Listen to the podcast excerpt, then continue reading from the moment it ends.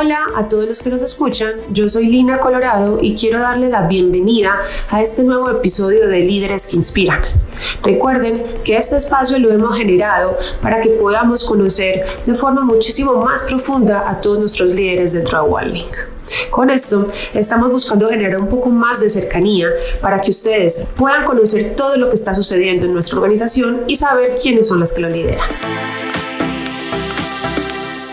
Esta vez contamos con la fortuna de tener a una persona que caracteriza todo aquello que es pasión y excelencia, uno de nuestros grandes valores dentro de OneLink. Luis Antonio Guardado está en El Salvador y es nuestro director de la PMO y Desarrollo de Nuevos Negocios. Hola Lucho, ¿cómo estás? Espectacular, Lina. Muchas gracias por la introducción. Sí, claro. Nosotros queremos que nos cuentes un poquitico de quién es Luis Antonio Guardado, dónde nace, cómo es su familia, cómo es su niñez, todas aquellas cositas que sabemos que ayudan a la construcción de ese ser humano de, eh, que eres hoy. Así que cuéntanos un poquitico de tu contexto. Encantado. Eh, mi nombre es Luis Antonio Guardado Rivera, tengo 37 años. Eh, y contándote esto de esta manera, siento como que estoy haciendo una terapia, pero voy a hacer como que es de una plática de lo más normal. Eh, vengo de una familia em, pequeña, eh, mi padre, mi madre, mi hermano, y mm, mi mamá, ¿cómo te la describo? Te la ¿Tú, ¿Tú, te acordás de una serie que se llamaba Los Años Maravillosos? Ya, ya es una serie un poquito viejita, pero em, ¿te, acordás, ¿te acordás cómo era la mamá de la familia principal de los años maravillosos? Suave, tierna, empática, hippie, eh, que no cuestiona, no condena, em, que casi que era un personaje descrito por puro amor. Ah, pues así, así es mi madre. Y mi papá, que en paz descanse, él falleció hace como nueve años. Em, él era como el papá de los años maravillosos, era súper eh, estricto, eh, muy serio, eh, digamos que mm, con un carácter bastante estable. Y, digamos que era tal cual como el papá de los años maravillosos, muy serio, muy, muy, muy estricto, pero con un gran corazón al mismo tiempo. Entonces, creo que la combinación de mm, el regalo que me dejaron ambos, o sea, la educación que me dejaron ambos, es una mezcla bastante interesante porque me encanta pensar de mí mismo que soy una persona bastante hippie, pero que también eh, se puede poner eh, la camiseta de, eh, de, lo secuencial, de lo, de lo serio, em, y creo que mm, pues muchas de esas facetas que en algún momento son, son, son muy útiles. Y mi hermano es cinco años menor que yo, y qué te digo, yo era el hermano mayor, así que para mí él sigue siendo mi hermanito, aun cuando mide casi dos metros, él mide como 1,98, pero le sigo diciendo hermanito, y desde hace algunos años, por motivos laborales, él está trabajando eh, en Vietnam, pasa entre Vietnam y Taiwán viajando la mayor parte del año. Em, y nos vemos quizás como tres veces al año que él viene a El Salvador. Em, mantenemos una relación casi que de mejores amigos.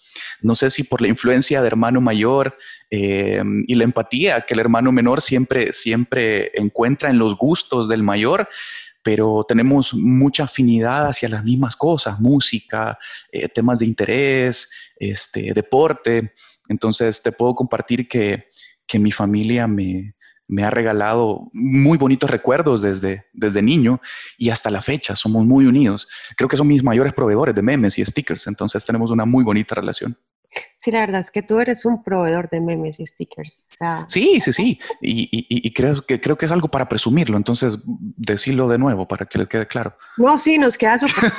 De hecho, cualquier conversación que uno tiene con Luis, eh, creo que el 80% son stickers y memes, pero esa es como tu forma de comunicarte y me parece supremamente graciosa porque cada cosa que pones sí, sí, comunica exactamente lo que estás sintiendo. Es, Mira, no me voy a llevar el mérito, pero eh, mi equipo de trabajo en OneLink, la mayoría, em, son, aparte que somos una familia y nos queremos infinitamente, la mayoría son millennials, millennials, pero de hueso duro.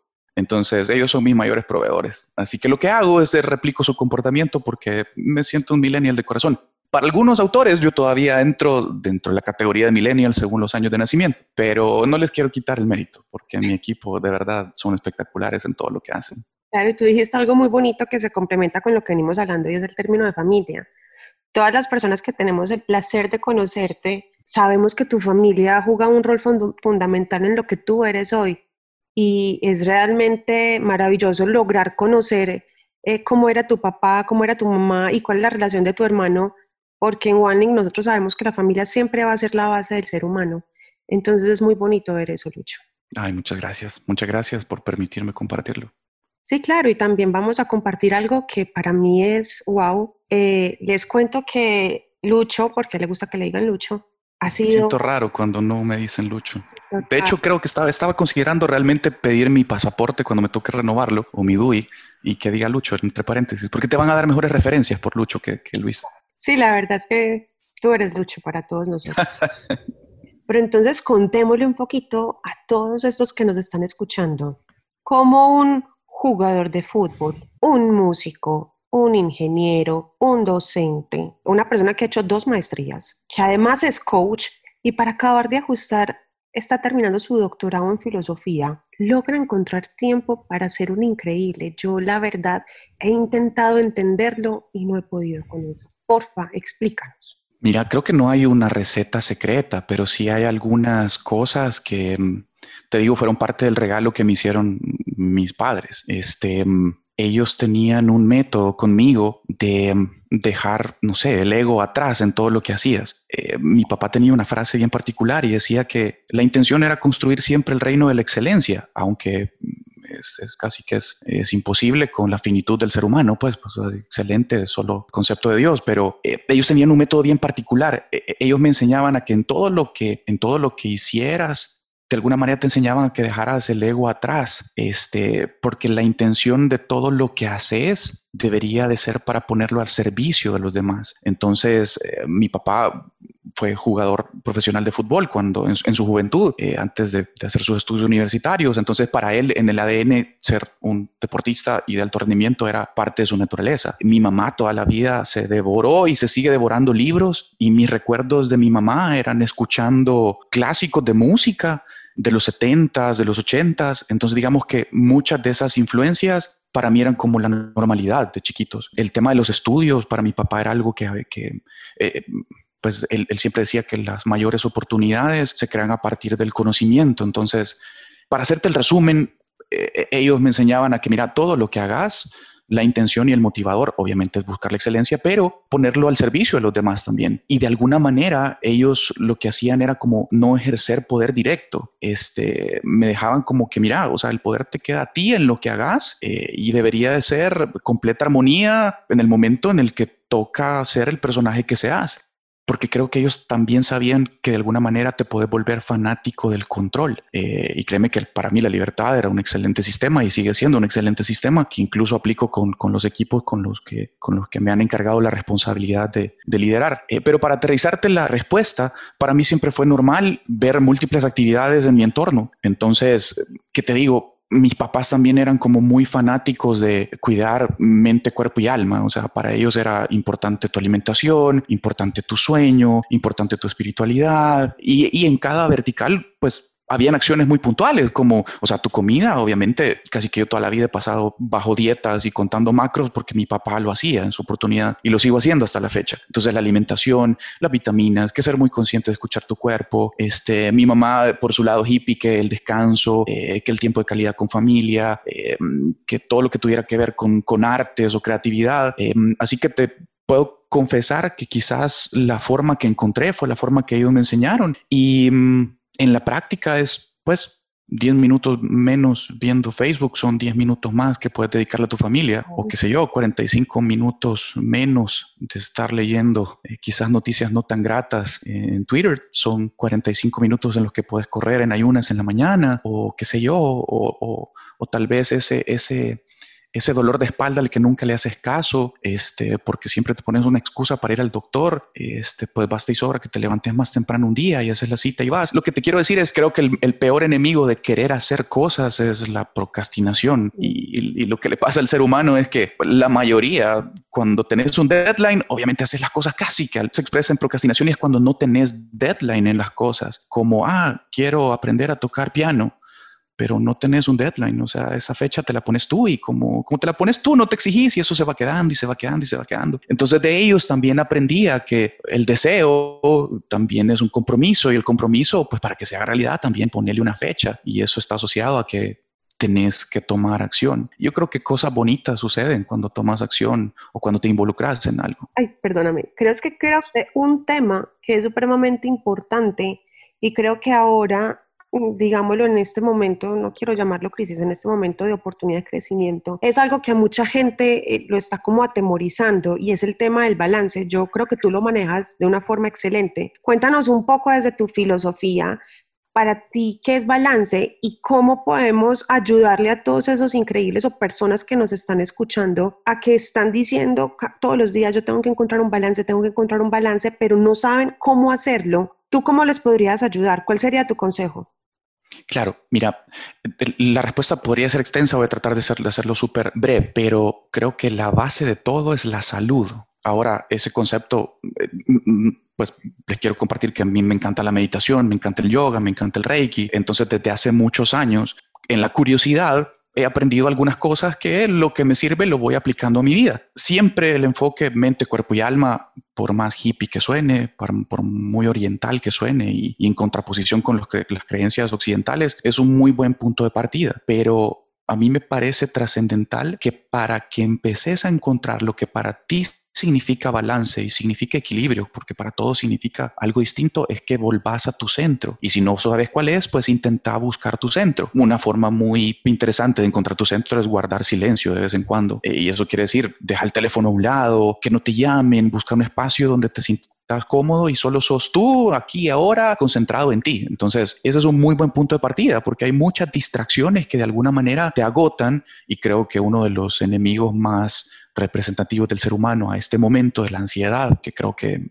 a veces no la percibís tan sencillo, pero ahí está, ahí está, y es una carga pues que no percibís y puede ser que haya momentos en los que te vas a dar cuenta que está eso encima hasta que quizás ya hay una factura demasiado grande que tenés que pagar. Entonces, quizás conceptos básicos es cuidar su salud, que es la base de todo el resto, y eso salud también en los tres componentes, este, mm, quizás hacer un esfuerzo, vayan a un nutricionista, como decía Sócrates, la comida es la medicina del cuerpo. Lo que comen de verdad va a tener un, gran impacto en el corto plazo eh, en, su, en su salud. No dejen de estimular el cerebro en el sentido de querer aprender o de, pues, querer que sus neuronas se sigan conectando, que sigan haciendo sinapsis, rétense un poco, así se hagan un sudoku o de repente pues lean un par de páginas distintas a lo que normalmente vemos, pero no dejen también de estimular su cerebro. Y la espiritualidad, que es lo más complejo, y, y esto creo que es una plática de tres horas, antes de que me regañes no voy a tocar eso, pero, ¿sabes? Eh, hace, un, hace, hace un tiempo tuve la oportunidad de ir a la India a un retiro de, meditación y yoga, que fue una experiencia de las más bonitas que he tenido en la vida. Y conocí a un maestro, un, un, un, baba de la India, que me contaba y me decía, Lucho, mira, o sea, sí está bien mente, cuerpo y alma, pero ¿sabes qué? El alma, que es la espiritualidad, eso, eso, no podés llegar a eso si primero no estás bien en tus planos más de humano, que es lo biológico, es decir, tu cuerpo. Entonces él me decía, mira, va a ser difícil que encontres estabilidad espiritual pleca emocional o lo que le querrás poner, si primero tu cuerpo no está bien, si primero tu ciclo hormonal no está bien, si no estás durmiendo bien, si lo que le metes a tu cuerpo no está bien. Y él me contaba una historia y me decía, mira, el estrés, que es un término muy popular en la actualidad, es simplemente algo que está presente en todo, hasta en la comida que te llevas a la boca, porque puede ser que estés comiendo eh, productos que tengan preservantes o que hayan sido cultivados de manera antinatural, donde de repente un tomate que su ciclo natural es de tres meses para la cosecha y, tiene ciertas dimensiones y colores, ahora pues modificados, pues te comes un tomate en 15 días de cultivo y, probablemente tenga un montón de químicos que lo hacen un super tomate. Entonces me dice, desde, desde el inicio la naturaleza está siendo estresada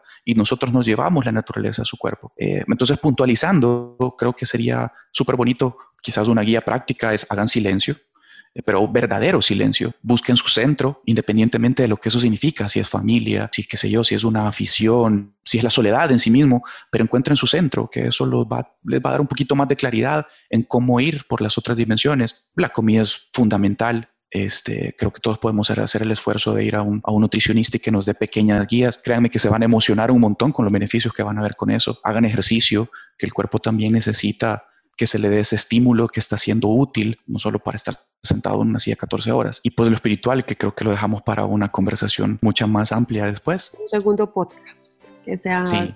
Sí, sí, se llama Aprende con Lucho. Ay, pues, eh, ¿qué te digo? Yo soy un periquito que repite lo que le han enseñado. Entonces, por eso es que me gusta estudiar para tratar de ser un poquito responsable con las palabras que comparto. Cualquiera que te escucha, pues, familia, trabajo, hobbies, uno pensaría, tiene como una vida perfecta. Pero hablemos un poquitico de errores eh, y queremos que te evalúes un poco y es que nos cuentes dos errores grandes en tu vida que ya hayas aceptado y que hayas aprendido algo de ellos. Solo dos, no se pueden más. Sí, no, eh, hablar de muchas cosas al mismo tiempo. Mira, te contaba que mi papá siempre decía que había que perseguir el reino de la excelencia y él también decía que pues que aún así con la finitud del ser humano la excelencia era imposible de lograr pero la intención era buscar el reino de la excelencia este yo soy un convencido de que equivocarse es tan necesario para aprender y progresar que te digo pues voy a usar una palabra que usan mucho los coaches, que probablemente sea trillada, pero no, no hay errores, eh, solo hay aprendizajes. E, es, es, más, abiertamente, pensemos un poquito, hay errores de los que te arrepintas y de, por lo que hicieron en ti y de lo que hicieron en ti como ser humano. Me encantaría pensar que la mayoría aún hayan venido experiencias muy dolorosas de los errores, pongamos los errores entre comillas. Irónicamente, los errores que duelen son los que más te marcan y son los, son los aprendizajes que más quedan impresos en tu ser. Puntualizando, si tengo dos. Uno, cuando, cuando yo estaba peque, tenía 15 años y yo jugaba mucho fútbol y casi que mi vida era pegarle una pelota y abrir un cuaderno en el colegio. O sea, eran las dos cosas a las que yo más le dedicaba tiempo.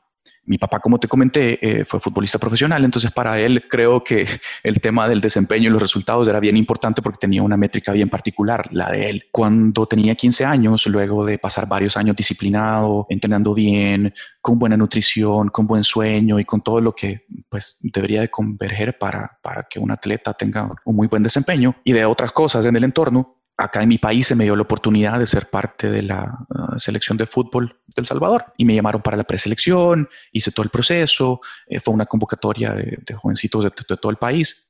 Y yo súper feliz, pues, porque había llevado algo tan ordenado que me parecía un muy buen siguiente paso. Compartía también mucho con mi primo, eh, que, era muy talentoso también en el deporte. Y los dos fuimos llamados a estas pruebas. Las hicimos, pasamos el proceso. Te digo, yo dije, bueno, quizás no voy a ser de los 11 titulares porque había muchachos muy buenos, pero seguro me eligen, seguro. Sí, creo que quedo en los 25. Llegó el día de la confirmación de las, de las convocatorias y recuerdo que mm, se hizo una reunión y me encontré con todos mis amigos, la típica reunión de noche donde los papás se iban al salón a, a recibir las noticias y los niños nos quedábamos jugando a un lado. Luego de la reunión, nos fuimos de la reunión, mi papá no me comentó mucho, nos regresamos a la casa, pasaron los días y yo dije, ouch, quizás que no me seleccionaron. Y te digo, me sentí mal porque uno, era importante para mí y dos, sabía que era importante para mi papá. Entonces me sentí mal. Y dije, quizás mi papá, por no hacerme sentir mal, está guardando silencio y pues, está bien, pues no abro la boca. En su momento, en su momento me lo contará. Eh, mi papá y yo éramos muy, muy, muy amigos. Yo parecía una garrapata de él eh, en esa época. Luego mi primo imagínate, no había celulares, no había internet, no había nada. Y me hablaron el teléfono fijo de la casa y me, y me preguntó y me dijo, Lucho, mira, ¿y por qué no estás llegando a los entrenos? Yo le dije, ¿a cuáles entrenos? No, pues ya están los 25 seleccionados, vos estabas en la lista, pero no te he visto y no estás llegando. Eh, y le pregunto a mi tío y no me dice nada. Y en ese momento dije, ah, la puchica, no me dijo nada mi papá. Obviamente yo quinceañero, o sea, irreverente, eh, que te digo, con las convicciones de un adolescente, ¿qué te puedo decir? Uno, uno de adolescente también no maneja bien ciertos momentos emocionales, entonces me enojé mucho. La inteligencia emocional no era lo nuestro. Claro, claro, entonces que un chavito de 15 años. No me estoy excusando, pero eh, estoy consciente que lo manejé mal. Yo me enojé mucho con mi papá, le reclamé y le dije, mira, ¿qué pasó? Y entonces me dijo, mira, sí, tomé la decisión de que tú no ibas a continuar porque mm, el profesor, pues que iba a tener a cargo la selección, me dijo que le interesaba el Lucho futbolista, no el Lucho estudiante. Entonces, bajo esas condiciones, entonces tú, tú no continuarías. Entonces yo me molesté mucho porque a mí me exigían excelencia académica, como consecuencia pues excelencia en el deporte y me molestó mucho que no me, mm, que ni siquiera me preguntara. Eh, me, separé, me separé de mi papá en el sentido de que pues la cercanía que teníamos y lo que más nos unía era el deporte. Entonces sí tuve una separación con él, pues de adolescente berrinchudo, porque vivíamos en la misma casa, pues obviamente me mantenían. Pero mm, me dio una gran cólera y me enojé con todo mundo sin razón pero sabes que me enojé más con Dios porque le dije a la puchica y entonces y esto de qué se trata este mm, o sea pues te dan todas las condiciones para dar un siguiente paso y solo te lo quitan en mi berrinche quinceañero luego de eso y porque los dos eventos están amarrados en mi berrinche yo cambié la pelota de fútbol por una guitarra todo pasó porque vi unos videos de una banda que todavía es de mis favoritas, de una banda de metal que se llama Pantera. Los vi en un video y me pareció que estaban dementes y yo quería ser uno de esos dementes y dije, yo quiero aprender a tocar guitarra y quiero tocar metal. Obviamente no se lo dije a mi papá porque, como te digo, era, muy correcto y muy respetuoso de, creo que de las costumbres de esa época. Eh, mi papá muy apenado porque ya, el fútbol ya no era quizás algo que, que, era adicional a mi línea convencional de vida, entonces me dijo, ok, ¿sabes qué? Le voy a comprar una guitarra y lo voy a apoyar. Fue corriendo, me la compró, eh, aprendí a tocar. Mi cabeza era, yo quiero tocar en una banda de metal. Pero mi primer acercamiento a instrumentos bonitos, a tener amplificadores o guitarras eléctricas era con mi colegio, pero con mi colegio participando en, en, las misas. Eh, yo salí de un colegio católico, eh, participando en las misas, participando en las asambleas. Entonces dije, bueno, ok, si esta es la forma en la que tengo de acercarme a, a empezar a tocar en grupo, a tener acceso a buenos instrumentos, ok, voy a tocar en las misas. Entonces te imaginas mi papá, mi papá súper orgulloso de que su hijo aprendió a tocar guitarra para ir a tocar en las misas. el, plan no salió tan bien porque lo que quería era aprender rápido y encontrar personas que, quisieran también eh, formar un grupo de música y así sucedió. Como a los tres meses le dije, papá, fíjate que quiero una guitarra eléctrica para poder tocar en las asambleas. Obviamente era mentira. Y mi papá con su buen corazón me dijo, hijo, yo se la compro y me fue a comprar la guitarra eléctrica y de ahí que te cuento, o sea, la historia a él creo que le salió súper mal, con mucho amor él me la compró, pero desde ese momento a los dos meses le dije, papá, quiero armar un grupo de rock. Me dijo, no lo vas a hacer. Yo en mi adolescencia rebelde le dije, pues no me importa, lo voy a hacer. Seis meses después le dije, papá, vamos a sacar un disco, no lo vas a hacer, no vas a promover esa música, pues no me importa, lo voy a hacer. Y al año le dije, papá, eh, me voy tres meses porque voy a ir a hacer una gira por Latinoamérica con el grupo. Trabajábamos tan disciplinado con el grupo, Lina, que, o sea, eh, vivíamos para eso. Eh, clases de música, qué sé yo, composición, mucho ensayo, conseguir equipo más, más profesional, mucho trabajo de medios en El Salvador, mucho trabajo de promoción, tratar de tocar en todos los escenarios posibles y eventualmente ese sueño y esa disciplina se convirtió en que mi época de universidad yo... Mm, pues se la dediqué más a la música y casi que va pasando raspadas las, materias de la universidad. Para no hacerte la historia larga, luego de muchos años disciplinados y haciendo giras casi que todos los años, ponele casi que yo, o sea, yo pasaba las materias de la universidad porque mm, o estudiaba a último momento o porque los instructores me ayudaban, o porque los ingenieros que daban las clases eran como, ah, el chavito que anda tocando, ayudémosle pues. Pues que yo creo que está siendo muy prudente. Y porque copiaba mucho, pues Lina, está bien. Yo copiaba mucho. No, pero... Copiaba, mucho, ¿qué te digo? Imagínate, pasaba la mitad de un ciclo de gira en otros países y venía al ciclo de la mitad de dinámica de fluidos y no entendía ni papa, entonces trataba de estudiar lo que podía, pero obviamente luego lo demás. No, yo digo prudentes porque no has contado que fuiste o tu banda seguirá siendo muy famosa en El Salvador, o sea, no no, no estás contando bien la historia. ya somos unos viejitos que todavía seguimos tocando y, por fortuna hay mucho cariño aquí con el grupo y, creo que el alma musical la, seguimos teniendo eh, todos los miembros del grupo, así que cada vez que nos dan ganas pues sacamos más música nueva y, nos volvemos a poner en el papel de músico y, el proyecto todavía continúa. Y si, lo quieren escuchar se llama Pashpak, P-A-S-H-P-A-K, gracias por el espacio de publicidad. Volviendo a la historia. Sigan en, en Instagram para que no estoy diciendo mentiras, Lucho famoso. Tenemos un increíble famoso en la familia. Eh, eh, pero ese término es efímero, o sea, famoso es Madonna, famosa es Madonna. Yo hago música. Estamos con El Salvador. Así que lo seguimos haciendo y te digo, ahorita estoy, estamos grabando el podcast y estoy en mi cuartito de música donde tengo aquí todas mis, y mi pequeño estudio de grabación casero, así que es mi motivación diaria todavía. Pero volviendo a la historia, hacíamos giras y te digo, nos presentábamos en los principales escenarios de Latinoamérica, o sea, Cosquín Rock, este, 300.000 gentes, eh, giras por toda Centroamérica, Brasil, Paraguay, Perú, Estados Unidos.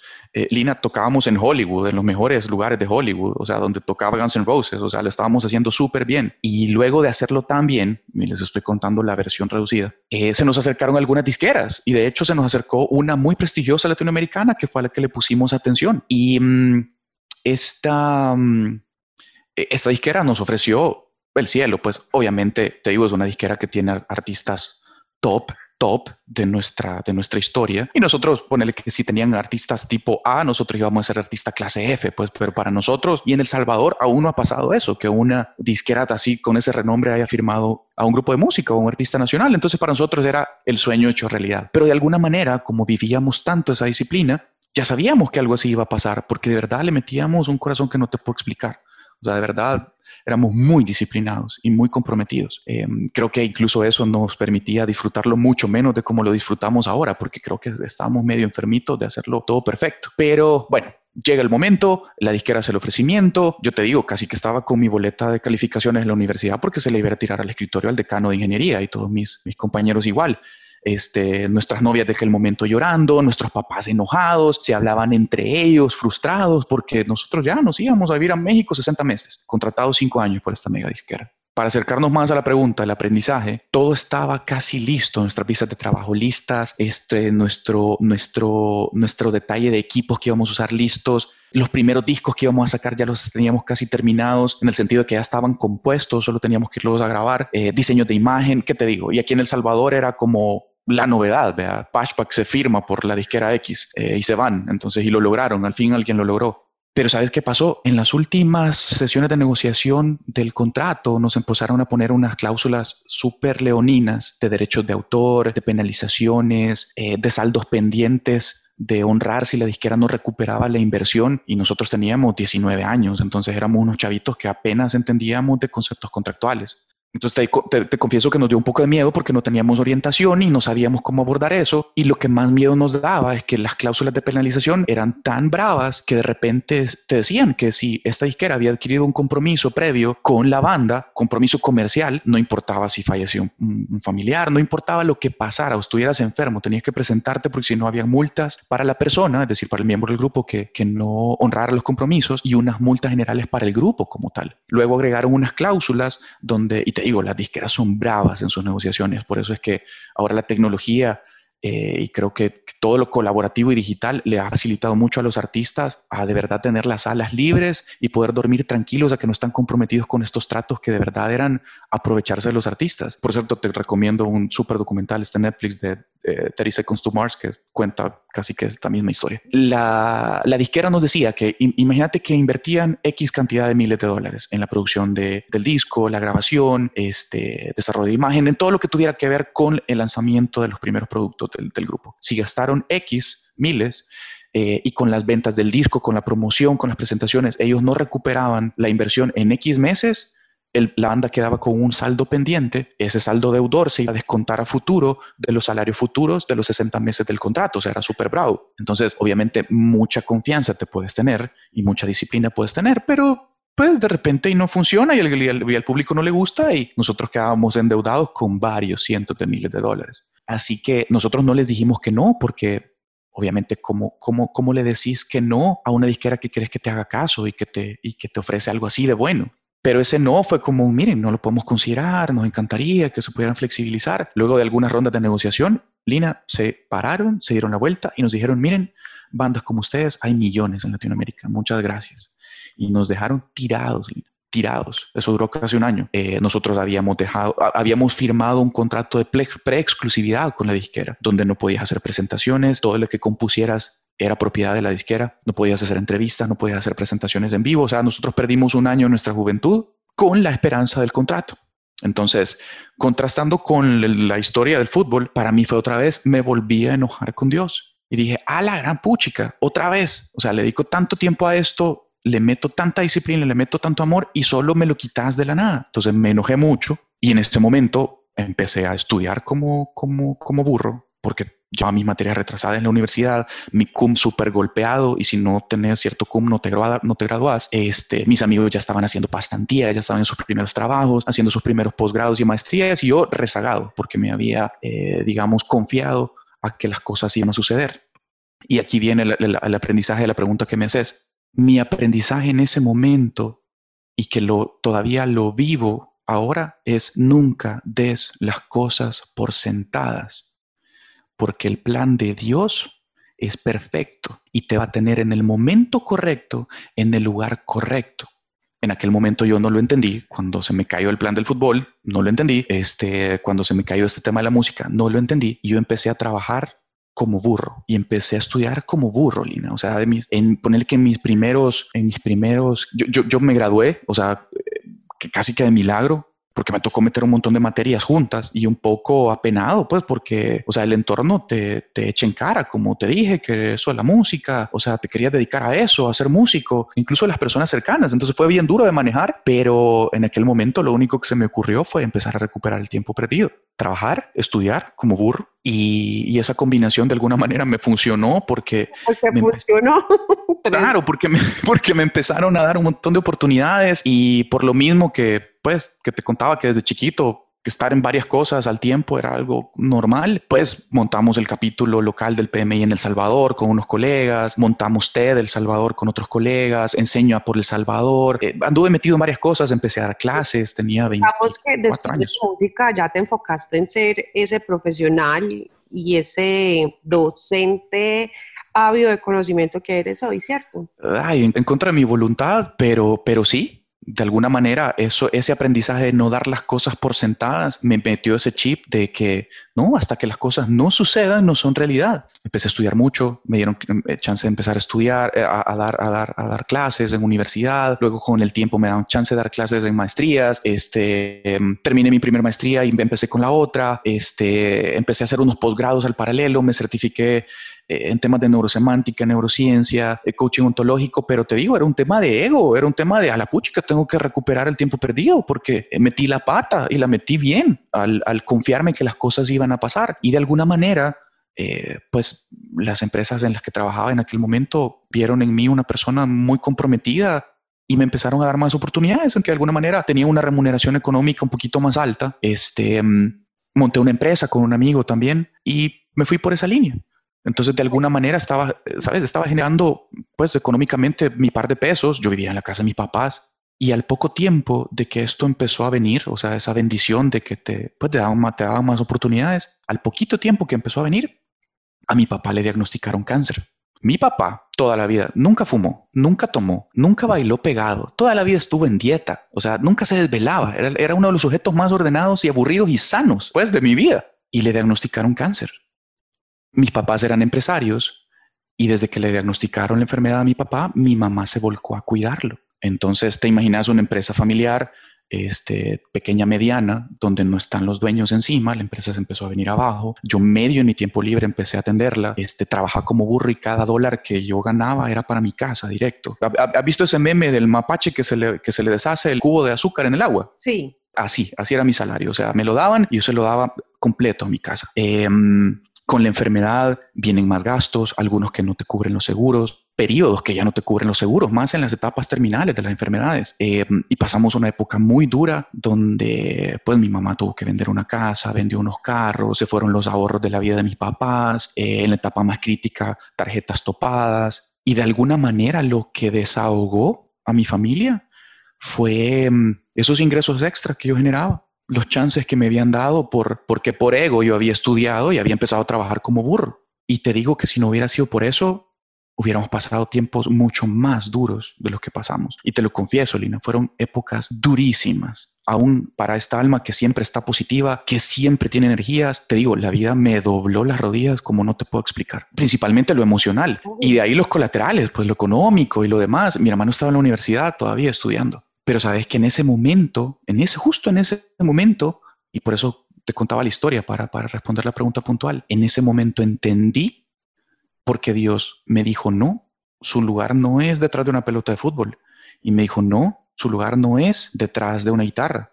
Su lugar es para cuidar a su papá. Y para, y para servir, que lo que nos decías desde Claro. Entonces, te digo, para mí todos fueron aprendizajes, no fueron errores. Fueron, fueron errores porque me enojé, lo, lo super manejé mal, di cosas por sentado, me dejé llevar por el orgullo, por el ego y por eso tan, pues, tan penoso que es sentir que fracasaste. Pero créeme que el fracaso en buena medida es, es el fracaso es uno de los aprendizajes más sabrosos de la vida, porque viene en forma de dolor, entonces te calan y se graban y se imprimen en tu ADN y jamás se van. El dolor transforma. Claro. Y en ese momento, Lina, la lección que me quedó fue como, hey, los planes son perfectos, solo déjate llevar. Y sabes qué, no es por tu esfuerzo, no sos vos, vos sos un instrumento. Y, un instrumento, y es un instrumento que su objetivo es servir. No es un objeto o instrumento que está destinado a hacer, hacer, hacer como maquinita. Es un, es un instrumento para servir. Así que mm, te quería contar esa historia porque para mí es bien importante el valor de mm, no sentir que sos tú el que hace las cosas, tú sos un instrumento que hace cosas para servir. Y esa historia de no dar las cosas por sentadas, porque hasta que no son realidad, simplemente no existen. Yo creo que es un punto interesante, yo creo que para todos escucharte esta historia, porque realmente, como lo decía ahorita, el dolor transforma. Y aunque uno no sepa ver las oportunidades en su momento, lo va a ver después. Uno después agradece todo lo que tuvo que pasar para llegar a ser la persona que es hoy.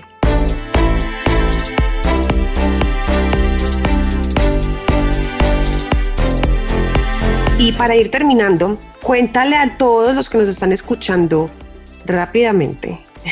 ¿Qué haces en OneLink? ¿Cómo llegas a OneLink? ¿Y qué te hace ser un increíble destacado dentro de la compañía? Y esa respuesta no es tan rápida, pero voy a intentar. Yo llego a OneLink y llego a una entrevista. Hace ocho años me llama una reclutadora y me dicen, mira, este, mm, hay una posición para un BPO, este, relacionada con proyectos y desarrollo de negocios. ¿Te interesa? Yo, claro, sí, claro. Yo estaba trabajando en Naciones Unidas en esa, en esa, en esa época. Me puse mi mejor traje, mi mejor corbata, lustré mis zapatos como para que se reflejara el mundo en mis zapatos, hasta me puse un pin y recuerdo que hasta leí un artículo que decía que uno de los colores más eh, recomendados para entrevistas es el rojo o el ocre. Entonces me puse, me fui a comprar mi corbata y me puse mi corbata. Yo iba como disfrazado realmente.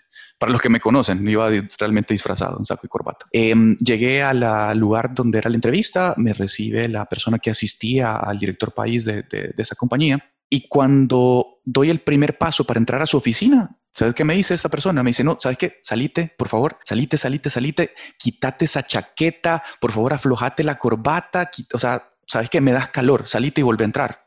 Quiero saber a cuántos les ha pasado eso en su entrevista y qué tal lo manejaron. Eh, luego nos podemos tomar un café para platicarlo, pero yo puse mi poker face como, ok, está bien, me quito mi, está bien.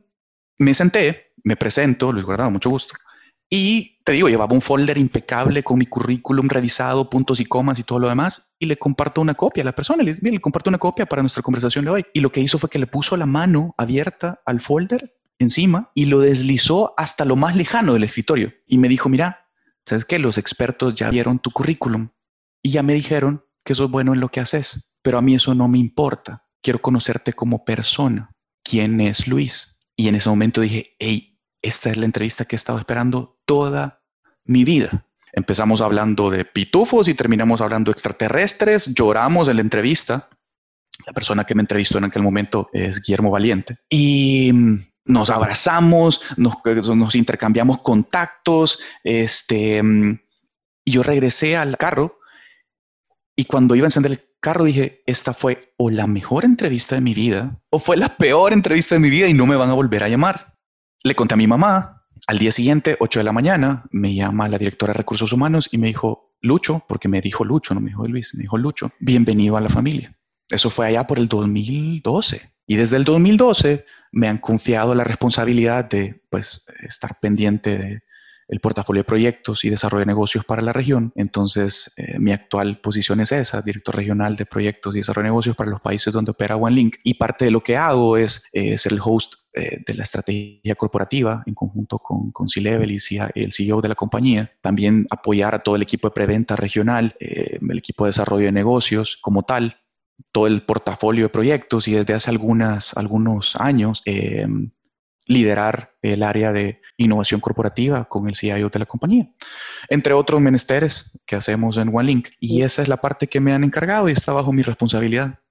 Qué bonita historia la de tu entrevista y yo creo que refleja exactamente lo que nosotros somos, esa cultura. Creo que todos hemos, hemos, vivido Sí, gracias a Dios. Créeme que para mí ese es uno de los salarios emocionales más sabrosos que tiene OneLink. No tengo que llevar corbata. Obviamente hay momentos donde te tienes que ir disfrazar y te das tus toquecitos y te bañas bien, pero en realidad no recuerdo la última vez que compré zapatos formales y no recuerdo la última vez que usé corbata si no ha sido para un evento muy pues personal o, o, pues donde te obligan a ponerte la corbata. Así que, ¿qué les digo? O sea, OneLink creo que define su cultura, no, no creo, lo define, enfocada en el bien ser de la persona, donde primero van las personas, segundo van las personas y tercero van las personas. Yo creo que todos lo hemos vivido en algún momento. Claro, y eso es adictivo. Exacto, y es adictivo. Yo creo que, y siempre lo he dicho en varias de estas sesiones con líderes, es la familia es lo que nos mantiene aquí vivos todos los días. Es llegar todos los días, tener reuniones con seres humanos espectaculares y extraordinarios. Eso es lo que define para mí OneLink.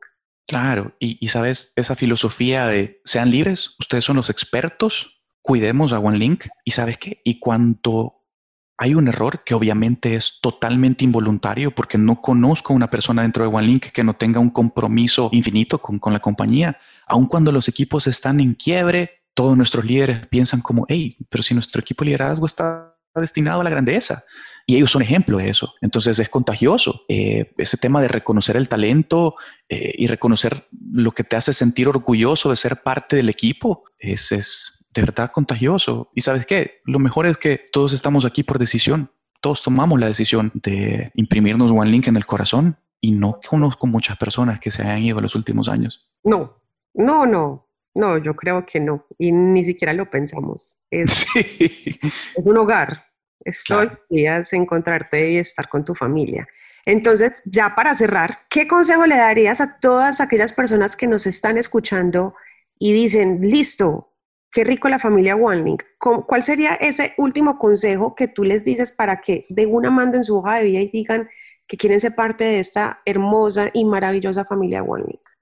La vida es bien corta, Lina, es hermosa, es sublime y es bien frágil. Y sabes que en este, en este preciso momento se nos está acabando. Entonces, me encantaría dejarles una pregunta a todas las personas que tienen al menos una pequeña intención de conocer qué es OneLink o que verdad desean trabajar en OneLink. Si ese es un objetivo de vida o cualquier objetivo de vida que tengan, pero nos vamos a enfocar en que quieren conocer de OneLink o quisieran trabajar en OneLink, es qué pequeña acción hoy hiciste que te acerque a ese objetivo de vida que es tan importante para ti. Y si no has hecho una pequeña acción, ¿Cuál sería la primera y por qué no empezamos hoy? Qué bonito, Lucho. Agradecerte en el alma por permitirnos conocerte, por contarnos tantas cosas íntimas de tu vida. Yo estoy segura que esto ayudará a que muchos increíbles busquen esa inspiración en ti. Así que a partir de hoy te vuelves un embajador más. Y ah, muchas gracias. Y, si quieres darles un correo o algún contacto tuyo a los increíbles que tengan alguna duda o se hayan sentido inspirados por tu historia. Encantado. Eh, aparezco en el directorio como luis.guardado arroba onelinkppo.com y mm, principalmente si me quieren mandar memes, stickers a la orden 24/7. Sí, no, y también él les va a mandar, les puedo asegurar eso. Eh, Lucho, muchísimas gracias. Qué placer en serio escucharte. Un placer, placer para mí compartir con ustedes y placer para mí, pues, que OneLink confía en nosotros, nos hace sentir familia y por sobre todo nos da trabajo. A todos ustedes que nos escucharon, muchísimas gracias por haberse quedado en este espacio. Recuerden que cada mes vamos a tener una historia nueva para contarles. Así que síganos en todas las redes sociales. Estamos en Instagram, estamos en Facebook, estamos en Twitter y estamos en LinkedIn. Conéctense ahí con nosotros para que sigan viendo cuáles son los líderes del próximo mes. Un abrazo para todos y muchísimas gracias. Abrazote. Gracias.